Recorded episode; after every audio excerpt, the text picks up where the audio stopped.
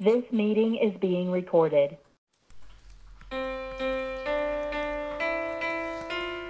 Abyectas, el podcast más random y querido por tu corazón.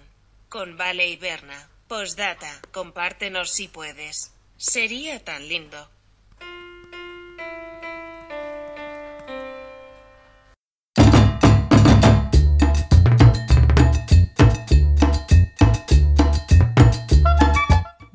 Plaqueta.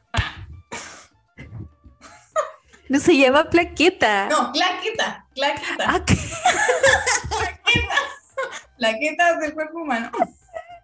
Y mientras tú ibas hablando, yo iba pensando, la Vale sabe todo más que tú, Berna, cállate, cállate. Porque tal vez se llamaba plaqueta. No, de biología y eso no sé nada. Nada.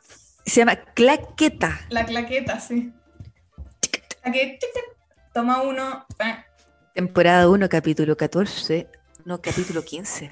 ¿14? ¿15? Igual es emocionante cuando se pierde la cuenta. Sí, sí. Como.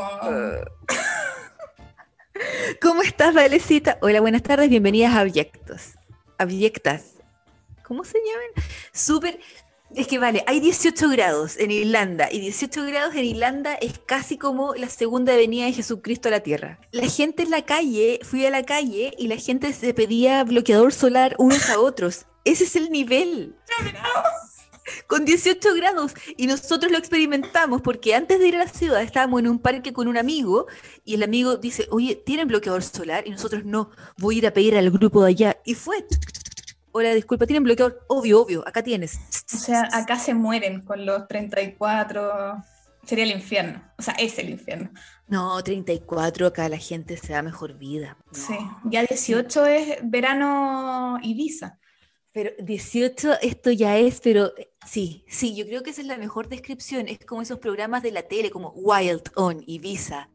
La gente en la calle con chores, hawaiana, los niveles de blancura es impresionante. Son Bueno, ella, pues, la, la- la más tostada, pues. Yo también, yo soy verde. Ya te mimetizaste. No, yo estoy verde, pero es un nivel, no, no. Como y que- Toda la gente con cervezas por las calles, no hay hielo en los negocios o helados. Estaban en el Spring Break irlandés. Exactamente. Y típico de la próxima semana, granizos. Qué pena que no nos sorprendería para nada. No, en verdad no. Podría ser que caiga nieve y al otro día 18 Sí. grados. No, no me extrañaría. ¿Cómo está por allá? ¿Cómo estás tú? Bien, estoy a puertas de mi cumpleaños. Ay. Ya Bebecita no- cumple. Ya no como Estamos que a Mónica no le gusta. Estamos grabando un domingo y mañana lunes, 31 de mayo, es el cumpleaños de Bebecita Vale. Ay, sí. Sí. Así que acá reflexionando, no mentira. Haciendo una reflexión sobre el último año. Sobre mi vida. Los pros y ¿Qué los relación contras. tienes tú con tu cumpleaños? ¿Te gusta? A mí me gusta, solo que ya cuando empieza a pasar el tiempo, uno como que no, no, no quiere cumplir más años, no sé. Sí, me gusta, la celebración, me gusta que me den regalos, obvio. ¿Te gusta ¿a la no? sorpresa? Yo Sí. te puedo no- inmediatamente tengo dos personas en la cabeza que no le gustan las sorpresas ni los regalos. ¿Por qué? ¿Quién? Por ejemplo, hay una persona que está escuchando, Géminis, al igual que tú, que para su cumpleaños, que fue la semana pasada, me hizo jurar, casi que sobre la Biblia, que no le iba a organizar ninguna llamada de Zoom sorpresa con sus propios padres y o hermanos, porque no, le da nervio. Otra persona que yo conozco, también Géminis, que está de cumpleaños en una semana, le da nervio la sorpresa. Entonces, te- ¿qué vamos a hacer hoy día? Y yo no te puedo decir, por Dime, favor, por favor. dime, ¿qué te- qué- ¿cómo me tengo que vestir? Te- voy a ver a alguien. Ay, pero. ¿cuál es Ay, el no, a mí me gusta, sorpresa? me gusta, sí, no, eh, me asusta un poco, pero me gusta, sí. Te asusta, pero literalmente la cantaste. Sí, Me no, soy- estoy abierta a la sorpresa. No, me entretiene el cumpleaños, sí es.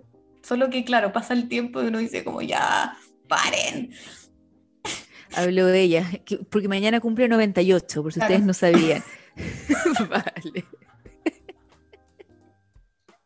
Vale, eres del terror. ¿Y le pediste algún regalo al viejito Pascuero del cumpleaños o algo? ¿A la hada cumpleañera? Le pedí, bueno, en verdad como que necesito ropa, porque ya uno cuarentena es un, un esperpento humano. Y mm, pedí como unos zapatos, eh, un chaleco, ya no me acuerdo qué más. Ah, eh, no sé, puras cosas así. No, sí, igual me gusta el cumpleaños. Bueno, ahí cuando, cuando estrenemos este capítulo el martes, eh, Debo haber cumplido 98. ya ves, te cumplido 98. Sí, Uf, sí. Vale, dos años más. 100. Oh, ¡Qué emoción! Antes que se me olvide, tengo un par de saludos. Tengo un correo electrónico que llegó la semana pasada y lo tenía para leer y como soy premio Nobel se me olvidó. Ah, Vale, por favor. Ay, no. Escucha lo siguiente. tengo miedo. Comentarios 23 de mayo 2021. Hola, abyectas. Qué serio. Hola, abyectas. He tenido más trabajo que cartero en Navidad, pero tengo algunas notas y comentarios que hacerles en relación a unos capítulos. Vale, esta persona tú la conoces, por eso Sí, me, voy a leer. me imagino que puede ser. Volviendo al capítulo de la semana pasada, una vez, when I... Ah, perdón, escribió la frase en inglés. Una vez, cuando fui a ver a la U con mi amigo Seba, él no me dejó probar el sándwich de potito. Y cuando le pregunté por qué, me dijo porque era poto de la vaca y le agradecí su preocupación por mí. Claramente la persona que me hizo probar eso no, no, no, no le preocupaba mi salud. Nada, po. Pregunta. Bien Seba, bien Seba. Me gusta que sea de la Chile también. Sí, muy bien. Sí. ¿Qué pasa si alguien muere con el fugu? ¿Qué pasa con el chef?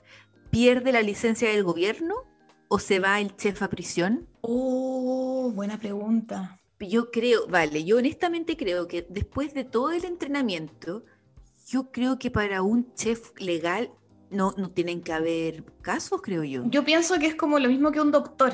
A un doctor igual se le puede morir un paciente. Y no, no, Mm. cuando opera. Y no se va a ir preso a no ser de que haya una negligencia. Yo creo que hacen una investigación. Claro, claro. Y... Y- tal vez si después descubren que el señor, después de ir a este restaurante legal, fue a algo ilegal y se comió una, claro, toda la van razón. al, al jurado de los FUGU. Eh, ahí yo creo que una investigación. Me imagino como a puros peces así en un. en un coche. Judge Judy Fugu. order, order. Silencio. En relación a la papa, y esta vista como comida sucia, en India la gente de la, de la religión Jainism no tienen permiso para comer nada que crezca bajo la tierra, como papas, cebolla, ajo. Uy, Yo no sabía que tenían esta visión en Europa. Qué Mm. interesante, una religión. Pero qué difícil no vivir de papa, ajo, ajo el que más me gusta a mí. Ay, a mí también me encanta. A mí me gusta mucho la ensalada rusa que ustedes tienen acá en Chile. En Inglaterra la ensalada de papa es bien mala. La cebolla es Mm. cruda, la papa es semicruda. Todo es más crudo que blandito. Uy, no, no, no me gustó nada. No, a mí me encanta que sea blandito. Y blandita la papa, obvio. Y con harta mayo. Harta, harta, sí. Finalmente, por supuesto que las papitas fritas son belgas. Tal vez eso lo sé porque soy el mayor fan de las papas. Saludos, el profe de la cuarta región. Era obvio que era el profe. Cuando empezó a hablar como en inglés, yo dije, Sí, cuando yo vi que en, nuestra bandeja de entrada que decía comentario 23 de mayo 2021, y yo, ¿quién mandó esto? te Eh, queremos profe, bueno. Teque. eh, teque, profe, teque. Eh, tengo un mensaje de la profe Yukiko con respecto a los trabajos raros. Ya, vale. ¿estás lista para esto? No. El capítulo de la semana hablamos de los trabajos raros y la profe me contó lo siguiente. En el periodo Edo, en Japón, las niñas como joven, las jóvenes ricas, digámosle como doncella, tenían a una persona que caminaba junto con ellas. Sí, como ¿Ya? su ¿cómo se Asistente, ponte tú. Sí. Sí, como... Ay, no quiero decir niñera porque ellas son mujeres grandes. no, pero se- se- como dama de compañía. Sí, como una dama de compañía. Y el trabajo principal de la dama de compañía era que si la doncella se tiraba un peo, pedo o pun, La gas. dama de compañía decía, yo fui, yo fui. Ay, no te creo. Qué cosa más maravillosa.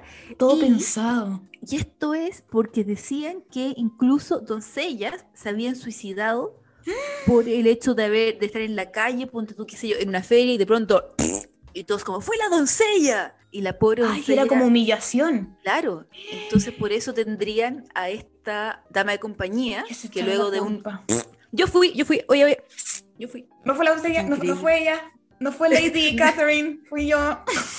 increíble. No tenía idea. Encuentro que es la cosa más, de las cosas más abyectas que he escuchado en el último Yo creo que ese es, eso sí que es un trabajo raro. Oh, Y después en tu currículum, ¿cómo lo poní? Como de 1995 a 1998 eh, le cuidaba el peo a la doncella. profesional cubre peos, no sé. Profesional cubre, cubre peo, tres años de experiencia. Y ahí, co- cuán- ¿cómo uno después revisa qué tan cubre peo eras? Porque lo tienes que hacer rápido. Claro, Tienes que estar como pendiente. tienes que estar como pendiente al mínimo de ruido, porque hay un Yo gran decibel de... Sí. Y también olor. Porque si es un peo silencioso, Un ninja. Un ninja, silencioso pero mortal, la señora cubrepeo tiene que decir, ese olor Es mío. es, es mío, es mi responsabilidad. Excelente. Es que lo voy a buscar ahora para leerlo así detenidamente. Quiero dar realmente las gracias a, a, a Yukiko por ese trabajo que me dejó peinada para atrás. Y Yukiko, sí.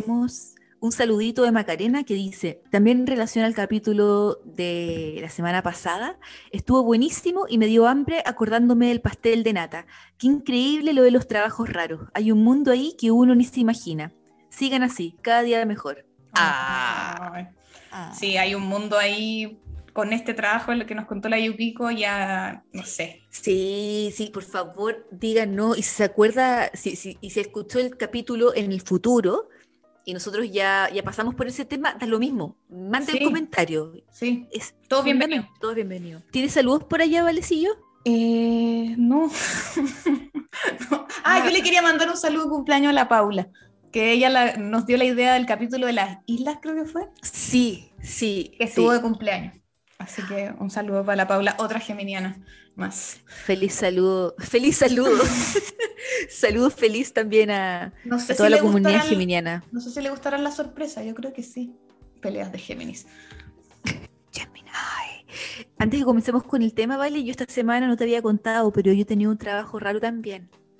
¿Te acordáis que te conté que Fetus estaba mala del estómago? Sí. Bueno, la veterinaria me dio una misión por tres días, de modo de asegurarnos que todo esté bien. Por tres días yo he tenido que sacar una muestra de la caca de la momo y guardarla en un tubito. Y el tubito se tiene que guardar en el refrigerador, de modo que no le crezcan hongos o bacterias o nada. Si eso no es amor, no sé qué es. Es horrible. Bueno, el secreto es respire por la boca. Ese es el único secreto. Sí. No, sí, yo creo que también lo podría hacer, pero Un microsegundo por la nariz, no, fregaste. no, no hay vuelta atrás, no hay vuelta atrás. Feto debería sentirse, pero ya queen. Dios Tú eres la, la dama de compañía de Yo soy la dama de compañía de feto, literalmente. Porque claro, ella hace sus necesidades, después se va a jugar y saltar, y yo ahí, la dama compañía, sacando una muestrecita de su caca. Dios mío, en fin. valor, valor. Valor. Oye, queridos abyectos del mundo, el tema de hoy, por favor, introdúcenos, corazón. El tema de hoy es bastante bizarro, pero muy bueno. Se llama el que elegimos teorías conspirativas. Pero no cualquiera, porque No. era Vale, yo debo reconocer que me quería meter en el tema de los reptilianos, Yo también se me cruzó por la cabeza algo así. pero eso era entrar en una espiral sin fin. En la Deep Webs. No, no, no hay Deep vuelta. webs. No, pues no hay vuelta. No, no, no, no. Es súper interesante, pero Va a ser un 2.0, obviamente. es que yo creo que el tema reptiliano, si algún día hablamos de los reptilianos, tiene que ser bien resumido porque podemos estar 853 capítulos. Sí, yo no, yo no he tenido, mm, yo no he conocido a nadie que crea en los reptilianos, pero mm, Yo sí. sí, por eso tú tienes mucho Yo sí. tema. Y de Yo conocí, yo conocía a gente que cree en los reptilianos y Dios, cree así de verdad. No, es súper interesante, pero bueno, esta semana parto yo con la historia. Sí, te toca a ti. Y yo les voy a hablar, por supuesto, como siempre, todo con el auspicio de Universidad de Massachusetts y Estados Unidos, las Américas. Nos vamos a ir a Denver, Colorado. Colorado. Qué excelente el nombre Denver. Hola, buenas Qué tardes, bueno, soy es que- Denver. ¿Te acordáis de, de, esa- de esos dibujos, Denver, del dinosaurio? Denver, the last dinosaur. Eso le cantamos a la Momo. Momo, the last dinosaurs. Du, du, du, du, du, du, du, du. Tiene muchas canciones. Es terrible. La BC también. ¿Cuál tiene BC? Que son tanto, van cambiando según los tiempos. A ver, Pero- cántate una. No sé, el otro día era una con, ya no me acuerdo ahora, pero ha pasado de, de los temas de Harry Styles. Ok, aeropuerto de Denver, Colorado. Ya. Vámonos para allá, por favor. El aeropuerto de Denver, Colorado, es el quinto aeropuerto más grande de los Estados Unidos. En 1994 fue construido, pero abrió en 1995, porque tuvo ¿Mm? un- un pequeño atraso Un problemilla. se demoró 16 meses más de lo previsto. Esto también involucró 2 billones más, teniendo un costo total de 4.8 billones. Eh, no que yo sepa cuánto vale un aeropuerto. ¿ah? Ent- Entonces no te lo puedo comparar como, oye, el de Santiago de Chile fue más caro. No tengo idea. Ya. Pero lo digo porque un por ciento de cualquier gasto eh, de infraestructura del aeropuerto de Denver va a arte. Y esto es muy importante. Ya van a ver por qué. Eh, exacto, súper interesante. El tema es que este aeropuerto es un enjambre de teorías conspirativas. Mm. ¿Cómo te quedó el ojo con la palabra enjambre? Buena, sí, yo dije buena. como, wow. Somos la BBC, pobre. Con B corta, con la V. VVC, pobre. El más uno se aprendió el alfabeto cuando estaba en el colegio aprendiendo español y al final es como A, B, C, D. Es como una cancioncita así y al final V, V, doble. Y siempre dice V, V, doble. Fin Ay, del los bullying. 90, bien los 90.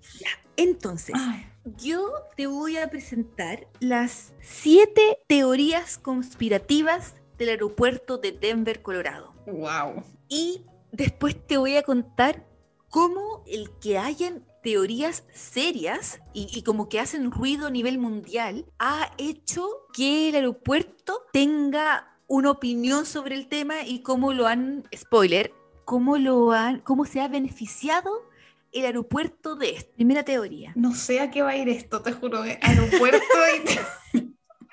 Es que sí, eso es interesante porque cuando yo leí el título Aeropuerto de Denver, teoría conspirativa, yo pensé como que el aeropuerto había sido, no sé, construido en 1920, como para que hayan años. Claro. Pero, pero esto fue el 94, Sí, o sea, como a la vuelta de la esquina. sí.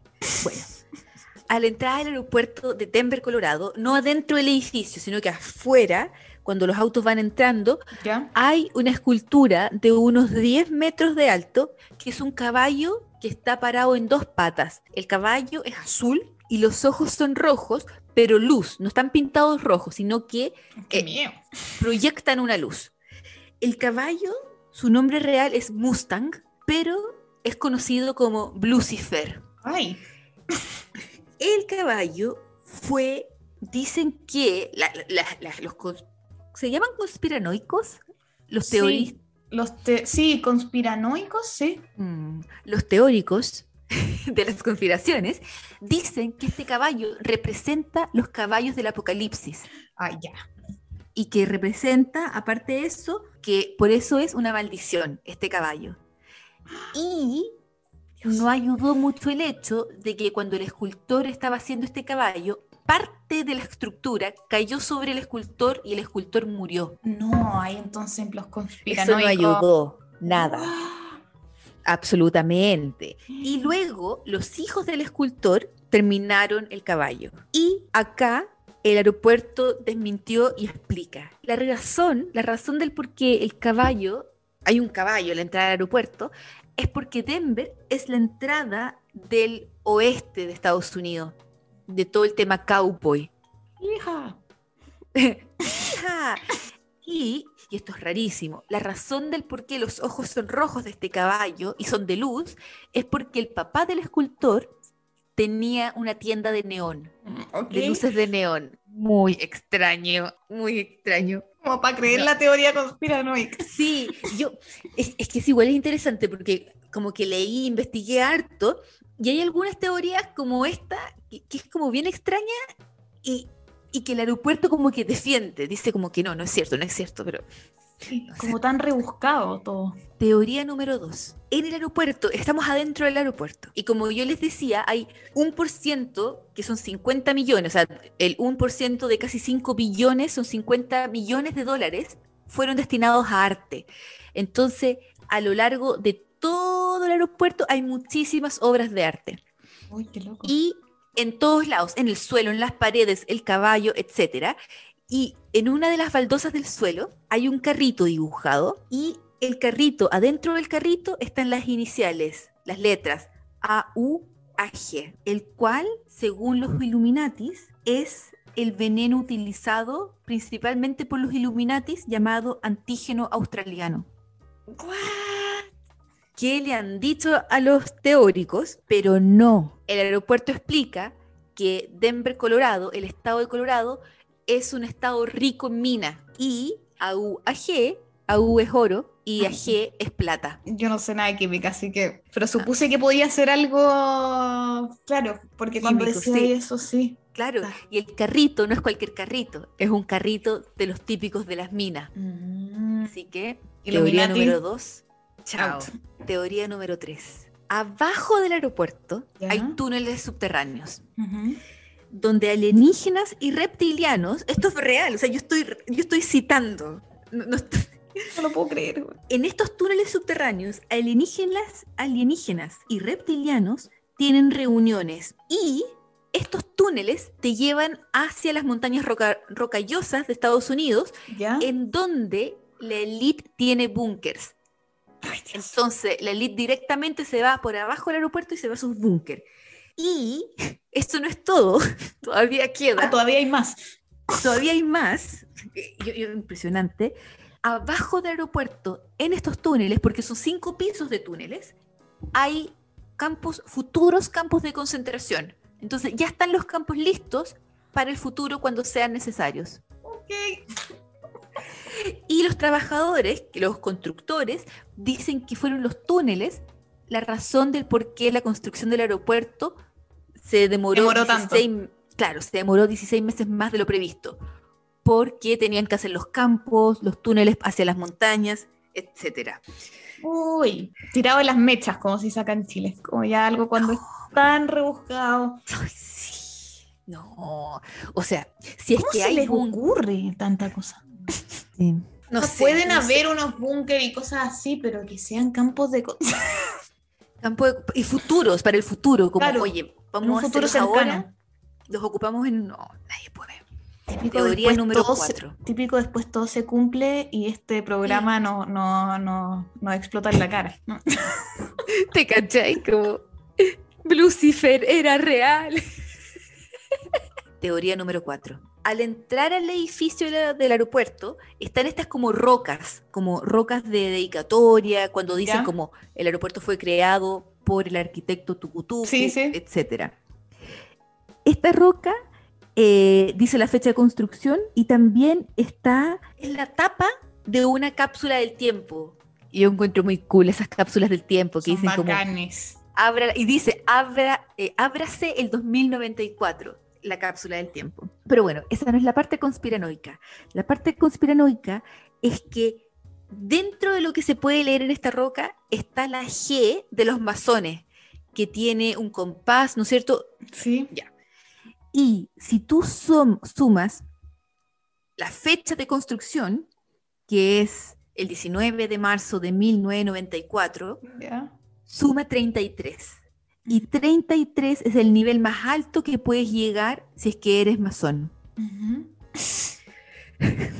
Dice también como a quién está dedicado el aeropuerto y dice, ay, es que esto te lo voy a decir y tú, claro, esto es súper conspiranoico. Dice, Comisión del Aeropuerto del Nuevo Mundo, que en inglés es New World Airport Commission.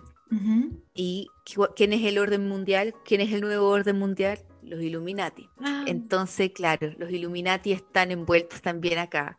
Entrevistaron a la gente del aeropuerto y dijeron que no, que la forma en que se debe leer es New, espacio, World Airport Commission. Así que bueno, los masones también están envueltos, ¿vale? En el aeropuerto. oh, todos, todo de estar en el aeropuerto. Teoría 5. En el aeropuerto hay unos murales gigantes, unas pinturas. Es un pintor llamado Leo Tang que hizo unas pinturas que esto realmente es, como se dice, papita para el loro. Es para un conspiranoico esto es lo mejor, porque las pinturas son un poco extrañas lo que representan. Se llaman Niños del Mundo Sueñan con Paz y se ven niños felices, pero al lado se ven esos trajes terribles como de la Segunda Guerra Mundial. Hay una carta escrita por un niñito que eh, fue liberado de Dachau. Entonces, todo esto alimenta las teorías conspirativas. Y que cuando le preguntan al pintor, el pintor solamente dice que lo que él quiere expresar a través de estos dos murales es que los niños básicamente son como el futuro de la humanidad, es como la esperanza del mundo. Pero claro, si uno ve un mural con gente muerta, con niños corriendo felices, con cartas escritas por niños de Dachau, eh, absolut, sí, uno entiende, uno entiende de dónde viene. Sí, sí. Estoy viendo acá el una foto del mural. Se ve gente muerta, se ven esta carta. eh, Claro, se ve como un soldado, no sé si es del ejército rojo, como con una metralleta, con esas máscaras terribles. las de eh, gajas. sí. como él dice, el pintor, dice, yo dibujé tiempos de paz y tiempos de apocalipsis. Mm, Y claro, él lo quiso, eso fue lo que él quiso expresar, Claro. que si es que los- no nos, al fin y al cabo es como, si no nos juntamos, no, No, no salimos a ningún lado. no salimos a ni un lado. Bueno, una rapidita, las pistas de aterrizaje, si se miran desde arriba, se ven como una suástica. Hay, ¿cuánto? Más de 100 pistas de aterrizaje. Claramente, si uno empieza a jugar con el lápiz, uno puede hacer cualquier dibujo. Cualquier forma. Entonces, esa teoría, hasta yo te digo no. Sí. Y la última, Greg la gárgola. Soy Ay. una gárgola, Ah. me gusta salir de no sé, ese reggaetón de 1991. Como yo te decía nuevamente, arte. Denver básicamente ese aeropuerto es puro arte. Un escultor hizo dos gárgolas. Dos gárgolas que están sentadas sobre una maleta. Ya. ¿ok? Y se llaman Notre Denver. Qué lindo. Entonces imagínense una gárgola sentada sobre una maleta y esto por dos. Están en la parte del equipaje. Una gárgola está mirando al este y la otra gárgola está mirando al oeste. Obviamente toda la gente empezó a decir el aeropuerto puso las gárgolas por todas las teorías y entonces de modo que las gárgolas cuiden el aeropuerto y no. La razón detrás del artista es que estas gárgolas están ahí cuidando el equipaje, de modo de que tu equipaje llegue sano y salvo a- al aeropuerto de Denver. Y para cerrar mi noticia, ¿vale? Yo te voy a contar cómo el aeropuerto ha sacado provecho de esto. Y es alucinante. El aeropuerto se dio cuenta de que el nivel de conspiración era gigante, eh, ya, ya, ya se estaba yendo de las manos. Entonces, como ninguna publicidad es mala, el departamento de marketing agarró todo esto y hashtag ThenFiles. Entonces, hay fotos en internet de los constructores. Ponte tú, im- imagínate un constructor típico con su ropa, hablando con el jefe de obra. El jefe de obra se ve ok, pero el constructor tiene una máscara de alien. Entonces se ven constructores a, a través del aeropuerto con máscaras en fotos y es simplemente el aeropuerto sacando provecho de que están todos invadidos por los aliens, etc. Ay, qué gracioso. Eh, a lo largo del aeropuerto hay publicidad. Alguno de los logos que tú puedes leer es nuevas concesiones o nuevas conspiraciones. Y sale la foto como un alien gigante. Lo encuentro Imagínate- genial. Lo encuentro genial que lo hayan usado así. Pero absolu- ima- increíble. Imagínate cuando uno va entrando a Policía Internacional, que te tienes que pasar con, con esta cosa de los rayos, ¿no es Sí. cierto? Ya. Y ahí está la cosa de los rayos y abajo está la gárgola y dice seguridad optimizada o seguridad más secreto. Es, es tan interesante como empiezan a jugar con todo esto.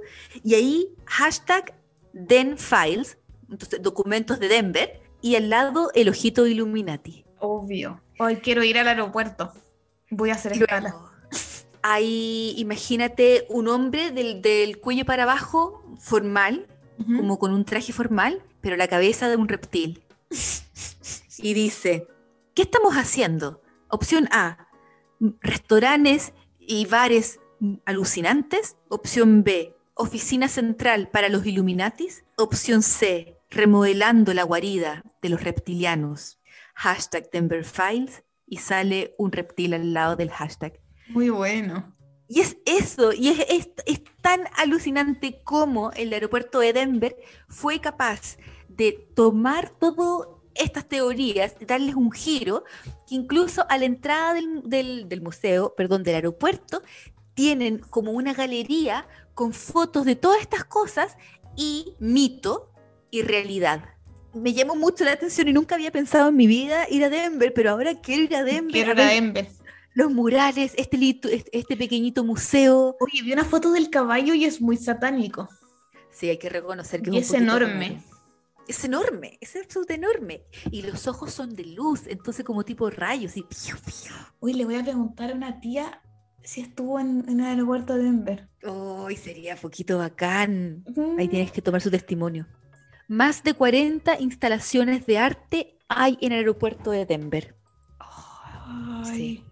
Así que con eso yo termino mi historia de las teorías, este enjambre de teorías en el aeropuerto de Denver, Colorado. Ay, con la mía también nos vamos a quedar en los Estados Unidos. A ver, Ay, sí, Estados Unidos. Bueno, es que hay muchas teorías ahí, muchas. Yo creo que la mayoría están ahí. Bueno, pero todos sabemos, yo creo que, bueno, John Lennon, el ex Beatle, fue asesinado el 8 de diciembre de 1989 por un hombre llamado David Chapman.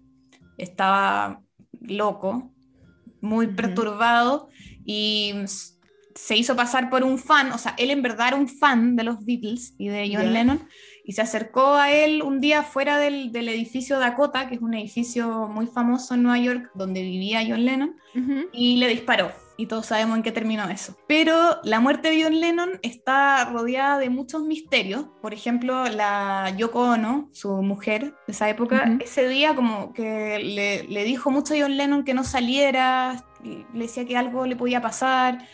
Y mm, aparte, bueno, este edificio Dakota es un edificio bastante conocido porque ahí, en ese edificio vivió Alistair Crowley, que eh, Alistair Crowley creo que era masón también, pero bueno, hacía, está un poco relacionado a la magia negra como en los años 20. Y también ahí eh, Roman, Roman Polanski grabó El bebé de Rosemary. Ah, para- y perdona, ¿John Lennon vivía en el edificio Dakota o se encontraba? No, vivía en el edificio Dakota, vivía en un departamento gigante en el edificio Dakota, creo que en el último piso. Pero bueno, para Wow. muchos, para muchos el mayor de todos los misterios son las razones de por qué John Lennon fue asesinado y todo esto lleva una, a una teoría de conspiración que dice Por así. supuesto.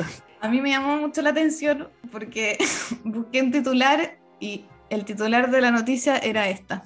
Detrás de la loca teoría que dice que Stephen King mató a John Lennon. El escritor. Stephen King, el escritor, la mente maestra de It, Carrie, Misery, El Resplandor. Hay una teoría que dice que Stephen King mató a John Lennon, que no fue este señor Chapman, que en verdad fue Stephen King.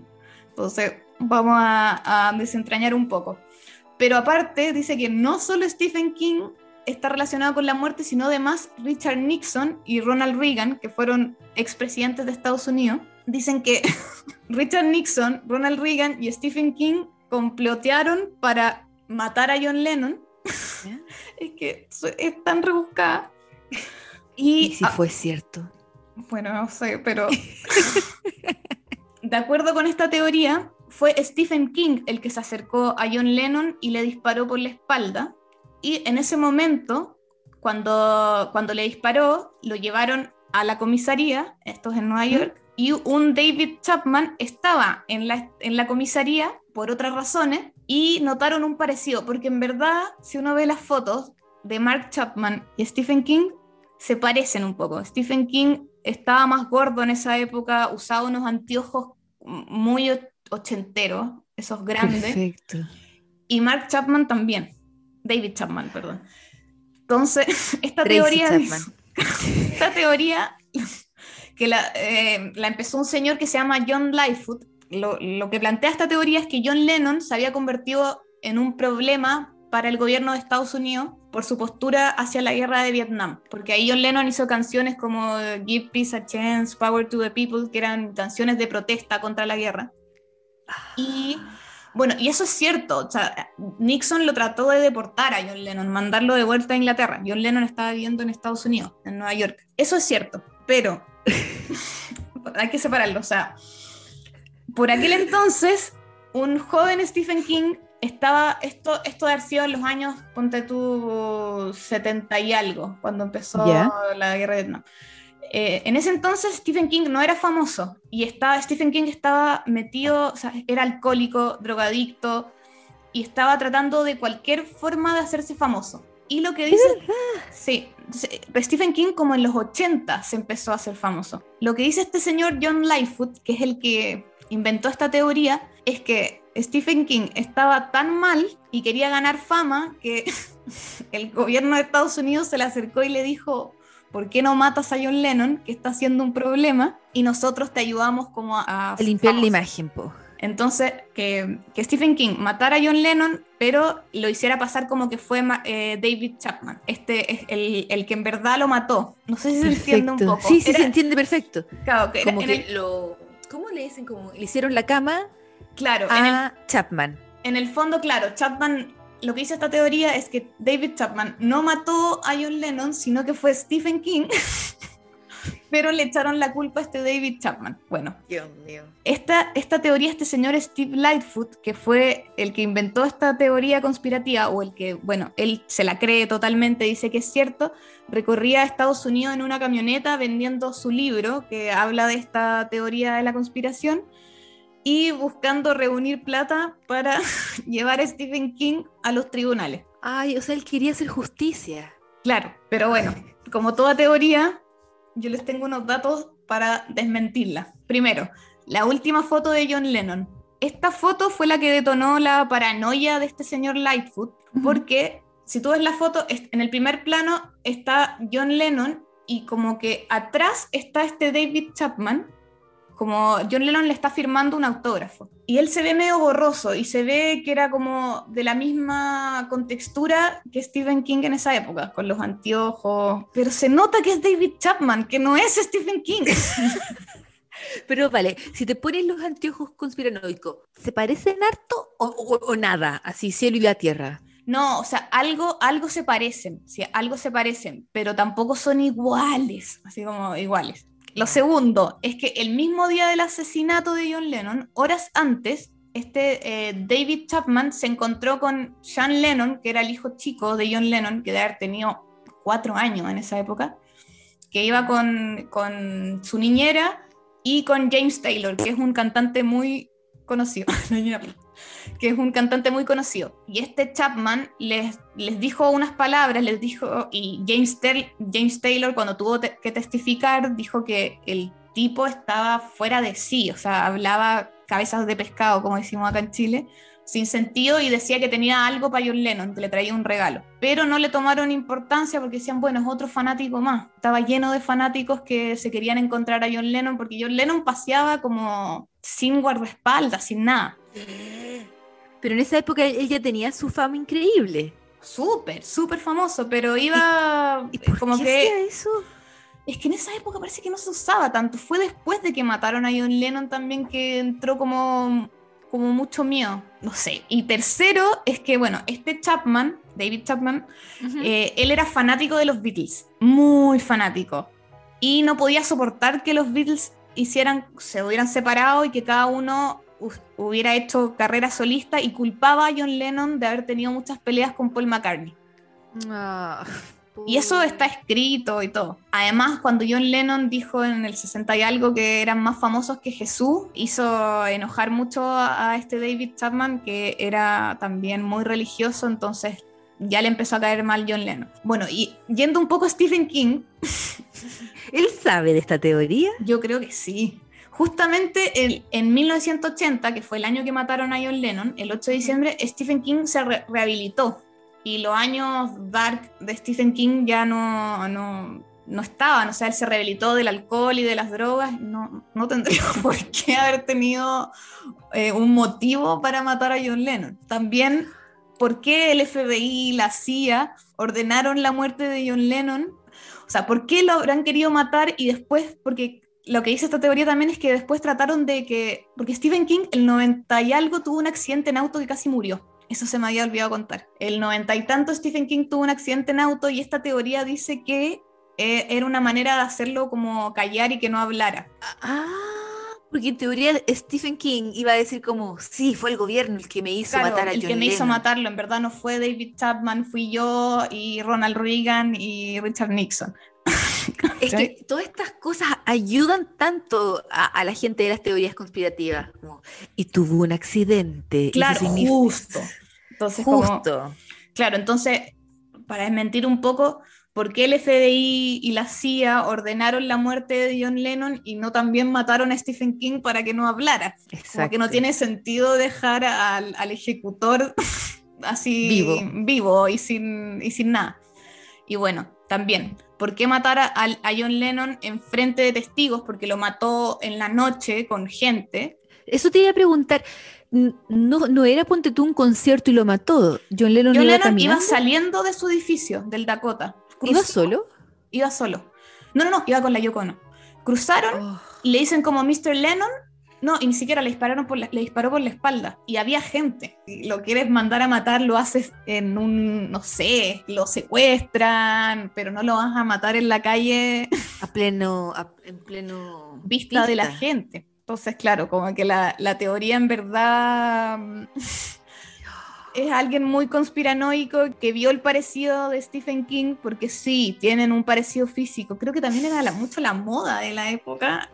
Esos anteojos bacán. Hoy en día están Están de moda. de vuelta. Los Sí. anteojos grandes. Sí, vi, vi, el, vi una, una parte del reencuentro de Friends y la Jennifer Aniston usa esos anteojos grandes No. ahora. Hoy, yo estoy tratando de buscar los anteojos de eh, Stranger Things, de Barbara. Esos enormes. Sí, como e- esa, esa época. Entonces, Sí. la- se parecía, mira, ahora estoy viendo una foto, se parecen, pero no son la misma persona. O sea, Stephen King se cacha que es Stephen King la cara.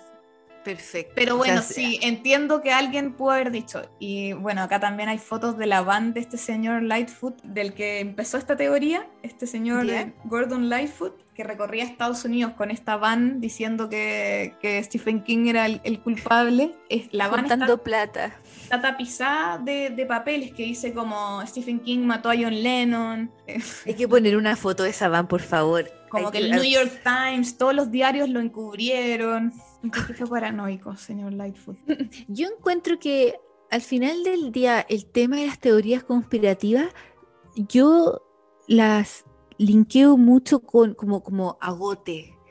Eh, ¿Por qué seguir peleando? ¿Por qué seguir peleando? ¿Qué, qué gana ese señor? También, Bueno, además que, por ejemplo, en esta, en la de, en esta la que dice que Stephen King mató a John Lennon, también es porque ven muchos como, como que creen que son mensajes subliminales, porque por ejemplo, Mm. las novelas de Stephen King tienen mucho que ver un poco con el tema de, de la gente que es Ah. fanática. O sea, por ejemplo, en Misery, que es una Ujú. película muy buena, en Misery es una mujer que secuestra, si no me equivoco, a su escritor favorito. Entonces habla mucho de estos temas también. Entonces, como Todos hay... son en el estado de... em, ¿Todo es en no, Pensilvania? No, en Filadelfia. eh, se llama... Maine, Maine. Maine. Eso, todos ahí. Oh, qué excelente Stephen King.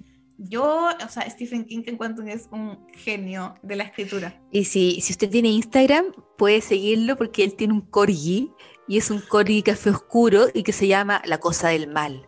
Entonces siempre dice como, la cosa del mal salió a correr hoy día a la calle, ponte tú. Y siempre es la cosa del mal. No, y Y es yo, lo, tan amoroso. yo lo sigo en Twitter también y él ve una serie que, bueno, la recomiendo también, que se llama Mare of Easttown, la de la Kate Winslet. Y también que tiene mucho de misterio y teoría. Entonces Stephen King también como que comenta como tengo una teoría de quién fue el culpable. eh, no la voy a decir hasta que salga no sé qué cosa. Me encanta. es como muy amoroso. Sí.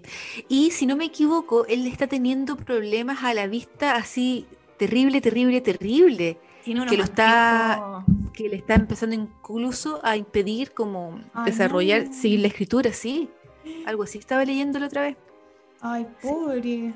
Va a tener que tener como esos que le escriben. Va a tener que dictar. Bueno, pero así con Stephen King y... Excelente.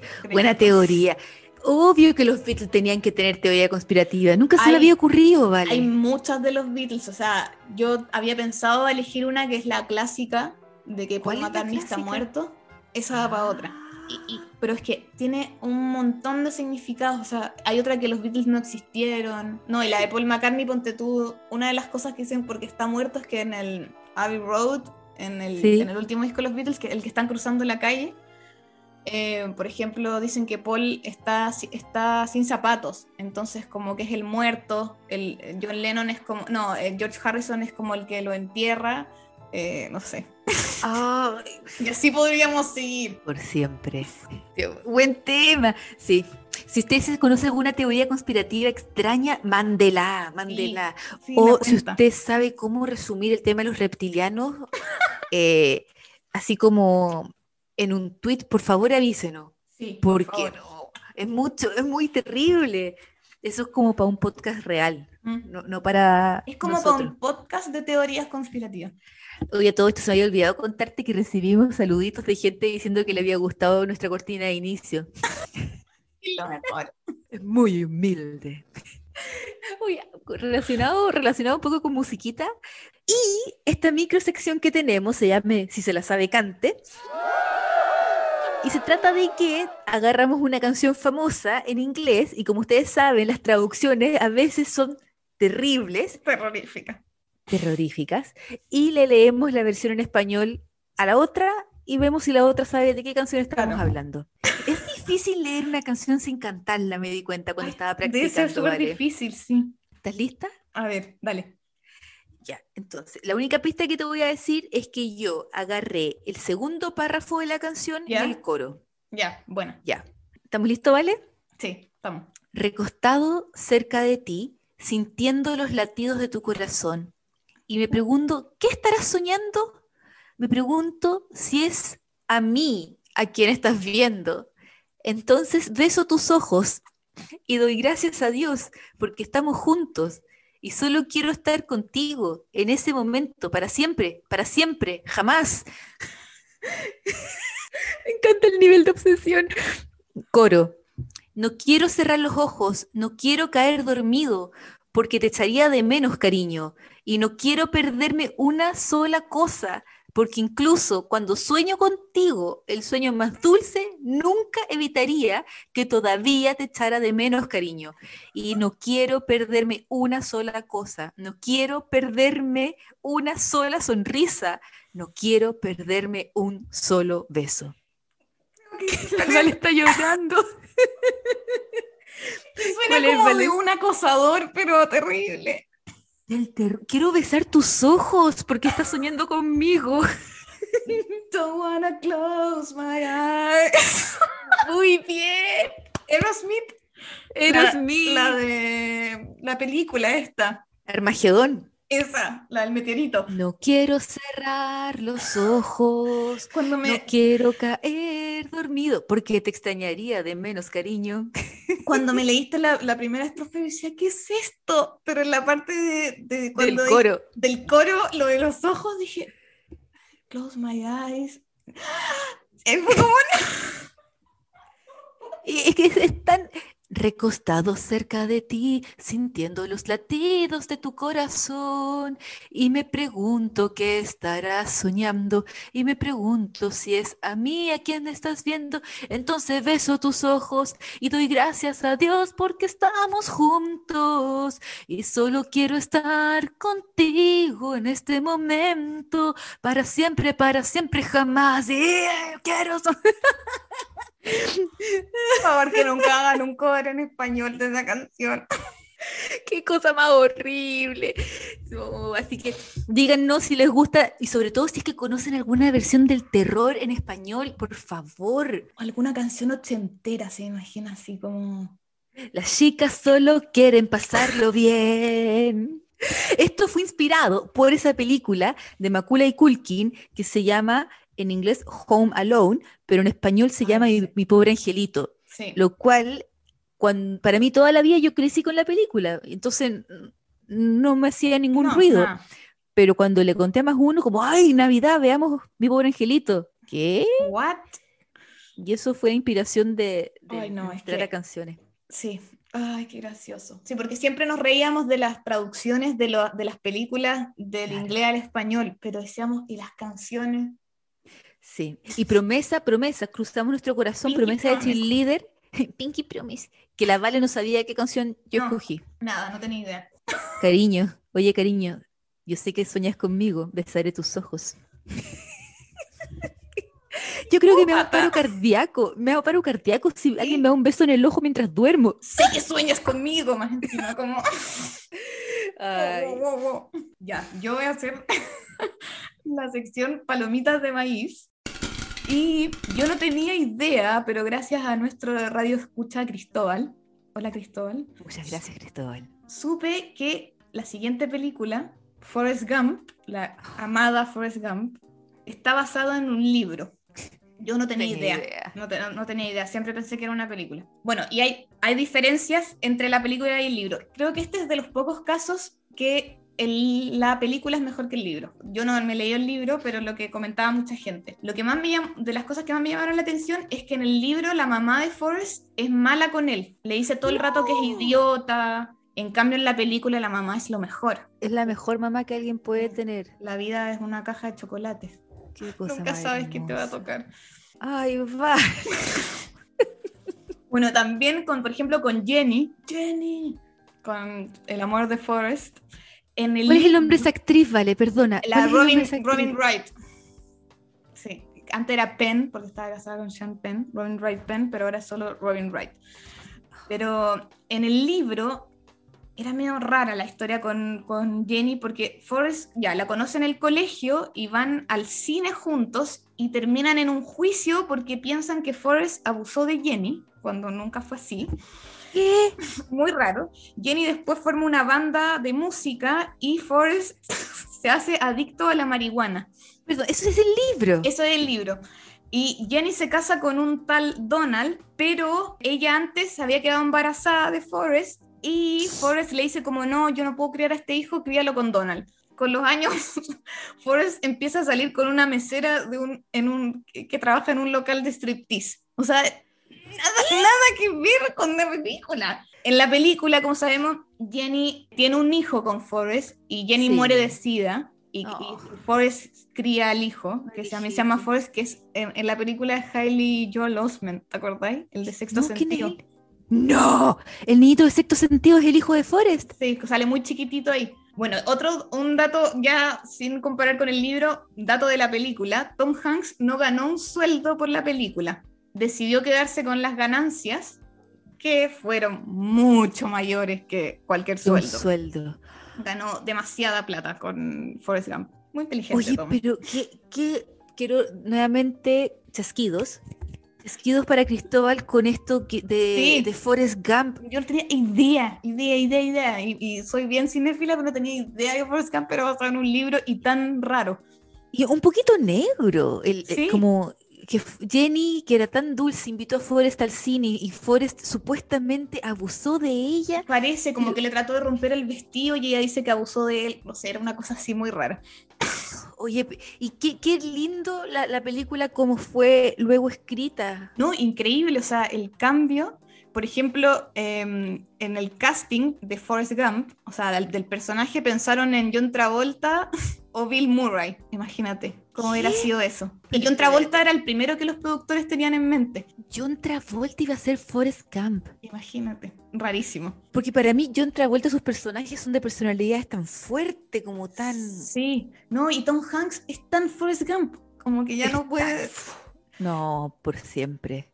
A mí me encantaba la, la parte del, del amigo de los camarones, cuando dice Ah, como baba. Camarones apanados, camarones fritos, camarones cocidos, camarones al horno, camarones acaramelizados. ¡Ay, Yo- pero Ay, es- es- es- yo la veo en la tele y la veo. Y- y el teniente Dan. qué buena, qué buena. Él es famoso también, el Teniente Sí. Dan es un, un actor famoso. Sí, un actor famoso. Como que hizo muchas películas no enteras. Bueno, el autor del libro se llama Winston Groom y no ganó plata con, con la película. La película recaudó 678 millones de dólares. ¿Qué? Y según el New York Times, el autor recibió 350 mil por los derechos de la película. Nada más. Entonces tal vez el secreto, si usted es autor y van a hacer una película, es un porcentaje. Sí, sí, ándate con las ganancias, como hizo Tom Hanks. Y bueno, el autor del libro fue soldado en Vietnam, que eso sale en el libro, como basado un poco en su vida. El autor del libro también antes hizo otros libros y fue finalista del premio Pulitzer, que es un premio súper importante. Sí, pues, De de escritores. escritura.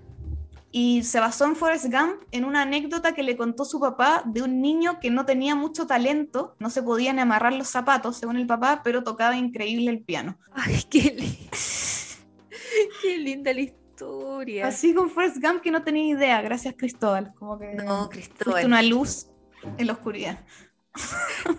Fuiste un rayito de sol. Cristóbal C. Yo soy súper nerd y, y me da cosa a veces decir como apellidos o cosas, porque Sí. acá es del terror toda la cosa de la privacidad, chi. Sí. Privacidad, chi. Así que por eso Cristóbal C.